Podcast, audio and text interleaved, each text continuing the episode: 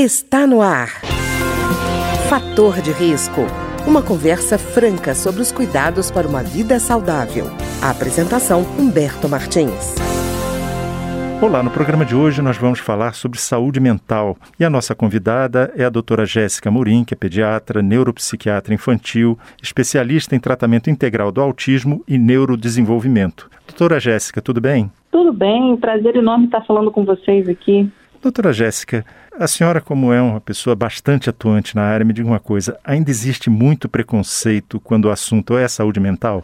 Com certeza. Ah, eu acho que o maior problema no divulgar e no falar sobre a saúde mental, na, sempre e na atualidade, é o preconceito, certo? As pessoas ainda têm muita vergonha de se sentir fora do da normalidade, né? Uhum. E assim, o que é ser normal? Né? Caetano Veloso já dizia, de perto ninguém é normal. Então, mesmo que você destoe um pouco da chamada normalidade, você precisa buscar ajuda e isso não pode, de forma alguma, ser motivo de vergonha. Então, o mais importante, eu acho que o importante desse janeiro branco, dessa campanha de falar sobre saúde mental, é a gente quebrar o preconceito e o estigma de que o paciente com necessidades emocionais, com, com, com questões é, emocionais, é um paciente que precisa, que deve ser visto de, de alguma forma com algum tipo de preconceito. Essa é a mensagem do Janeiro Branco, quebrar o preconceito e falar sobre saúde mental. Mesmo porque, né, doutora Jéssica, quando a gente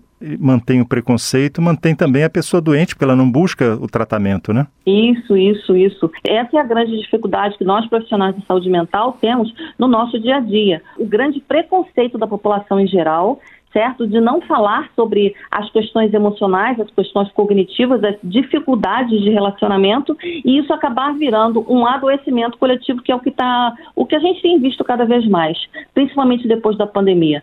São muitos adoecimentos é, individuais formando um grande adoecimento coletivo. São muitas questões emocionais e comportamentais que estão acontecendo e o preconceito não leva essas pessoas a procurarem ajuda, certo? Então ficam todos sofrendo, cada um em seu sofrimento é, pessoal pessoal, causando um grande adoecimento coletivo.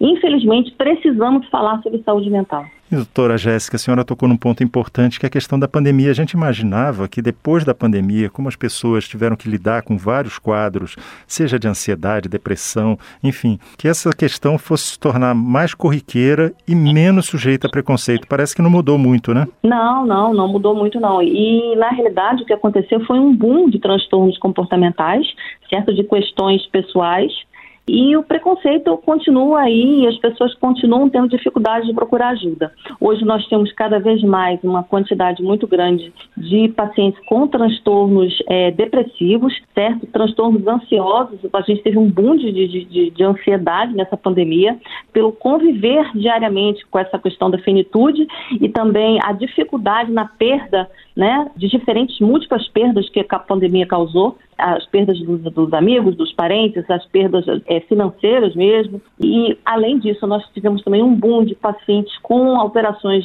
de sono.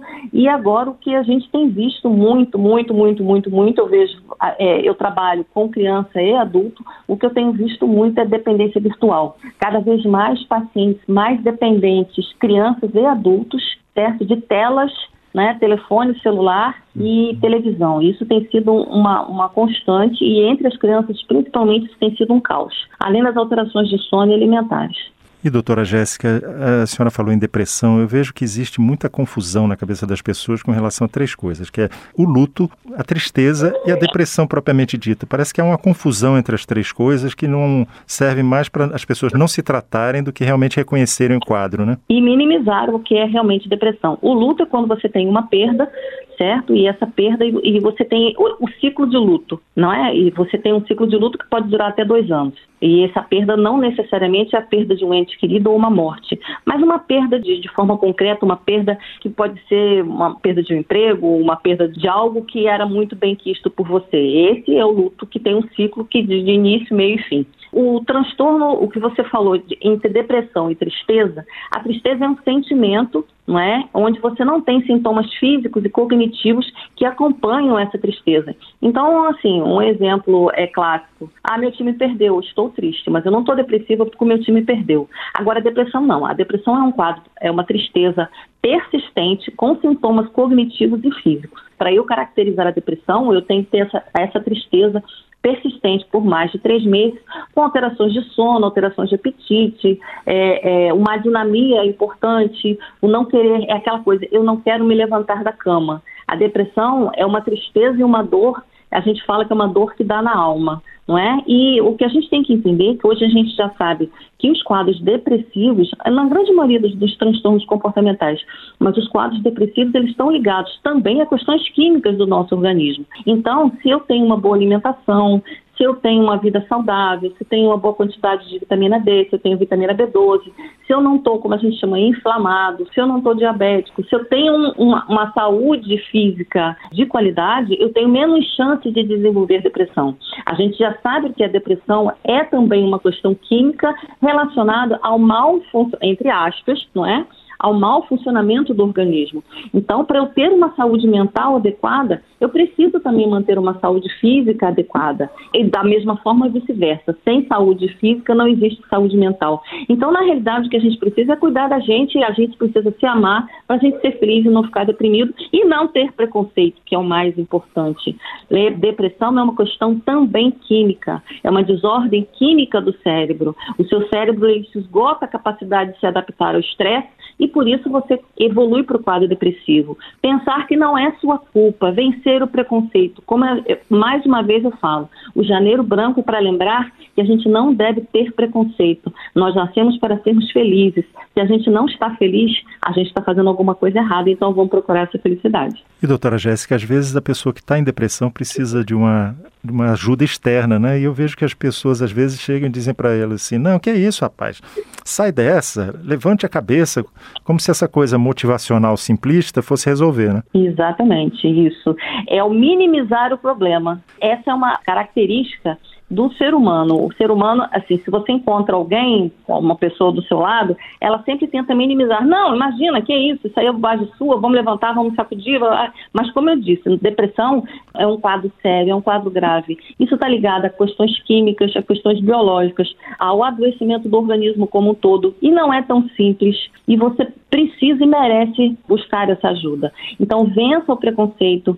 Depressão não é uma coisa simples, ansiedade não é uma coisa simples. Conviver diariamente com transtornos emocionais, comportamentais, cognitivos, isso é bastante complicado. Existe tratamento médico, existe suporte para isso. Vença o preconceito e vá procurar ajuda porque você merece. E doutora Jéssica, imagino que como a senhora vive também com pacientes que estão na infância, imagino uhum. que muita gente quando fala assim, criança com depressão, ah, isso não existe. Ainda deve ter o desconhecimento que ajuda a aumentar a confusão, né? Isso, isso, isso.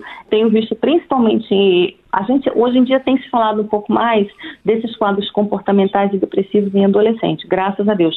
Mas ainda existe muito preconceito, porque o adolescente ele tem aquela necessidade de se encaixar nos grupos, não é? E uma criança ou um adolescente depressivo é aquele que vai se enquadrar nos grupos que realmente vão fazer mal a esse adolescente. Então, vocês lembram, a gente lembra do, das múltiplas séries a internet hoje em dia é uma fonte, infelizmente, de informação não positiva também para esses meninos.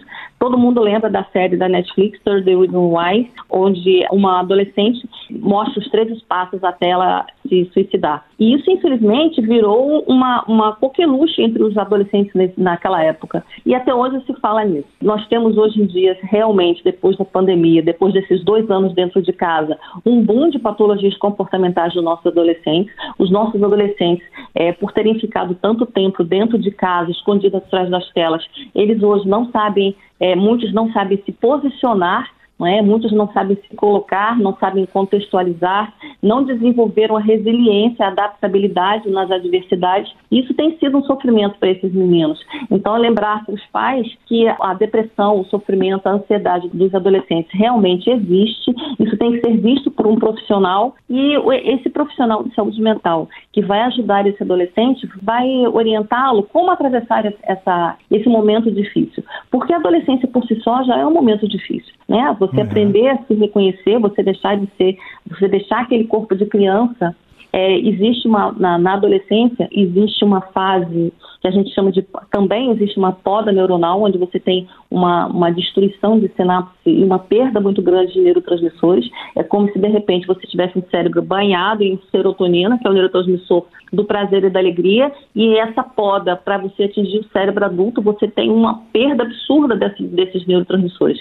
Então aquele mau humor do adolescente certo? Ai, tá tudo chato, não tem nada bom, não tem nada bom para fazer. Isso realmente existe, a aborrecência existe. Agora você imagine a aborrecência dentro da pandemia, dentro de casa, eu tendo que sair sem esses neurotransmissores. Então, assim, não está fácil para os adolescentes. Os pais têm que ter essa visão e têm que procurar ajuda, porque isso é uma fase que vai passar. Não é? Uhum. Então, é, mais uma vez, vencer o preconceito e procurar ajuda, esse é isso que a gente tem que deixar cada vez mais claro e, é mais, e tem que bater sempre nessa tecla. E doutora Jéssica, a senhora tocou na questão da ansiedade. Eu estava vendo um dado da OMS, né, da Organização Mundial da Saúde, uhum. de 2019. Quer dizer, uhum. antes da pandemia, falava que o Brasil é um recordista mundial de ansiedade, é o maior né? clonazepam, é. é. que é que tem é. que tem cerca de tem é mais verdade. de 18 milhões de pessoas ansiosas.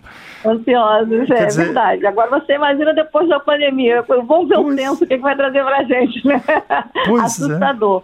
O Brasil é o maior consumidor de clonazepam, que são aquelas gotinhas mágicas, né? Uhum. Que tiram, é, são as gotinhas mágicas que tratam a ansiedade. Porque é um remédio fácil, eu costumo dizer assim, se você tem uma febre, você toma de pirona, mas a infecção continua. Uhum. Se você tem uma ansiedade, você toma essas gotinhas, mas a ansiedade continua. Ela trata o sintoma, mas não trata a causa. E nós estamos numa, numa sociedade, e principalmente depois da pandemia, extremamente ansiogênica não é? Uhum. É aquela nós estamos numa sociedade que vive na expectativa do que de ruim vai acontecer agora, não é? Pois é, é Isso por si só já é já é ansiedade. O que de ruim vai acontecer agora? Apesar da gente levantar todo dia e pensar positivo e tal, mas a gente nós viemos de uma de uma, uma, uma um sem número assim de, de pancadas na nossa cabeça e cada dia a gente levanta e respira e cada dia a gente levanta e respira. Isso é um ambiente ansiogênico. E se a gente não tratar de uma forma correta e tratar só com as gotinhas mágicas que vão causar o alívio do sintoma, a patologia de base não é tratada. Então, assim, se você é ansioso, você acorda todo dia pensando no que vai acontecer amanhã, isso é um sintoma de ansiedade, isso se chama-se catastrofização. Isso é algo que está na sua cabeça certo? Uhum. Procure ajuda para você se tratar. As gotinhas mágicas ajudam, mas não tratam a doença, não tratam o transtorno de base. E essas gotinhas, elas viciam, elas causam dependência. Cada dia mais você vai precisar de uma dose maior e maior quantidade e cada vez mais. Então procure ajuda, vença o preconceito, não use as gotinhas e vá procurar ajuda profissional. Tá ótimo. Eu queria agradecer então a doutora Jéssica Murim, que é pediatra, neuropsiquiatra infantil, especialista em tratamento integral do autismo e neurodesenvolvimento. Doutora Jéssica, muito obrigado. Obrigado a vocês. Um beijo grande. Mensagem final para o Janeiro Branco: vença o preconceito e vá tratar da sua saúde mental. Você merece ser feliz. Tá ótimo, doutora Jéssica. Muito obrigado. Um abraço, tchau. O programa de hoje teve trabalhos técnicos de Ricardo Coelho. Se você tem alguma sugestão de tema ou comentário sobre o programa de hoje, basta enviar uma mensagem para o endereço eletrônico programa fator de risco, tudo junto, arroba gmail.com. Até o nosso próximo encontro. Fator de risco, um programa com dicas para melhorar a saúde. Uma produção da Rádio Câmara, transmitida por emissoras parceiras de todo o Brasil.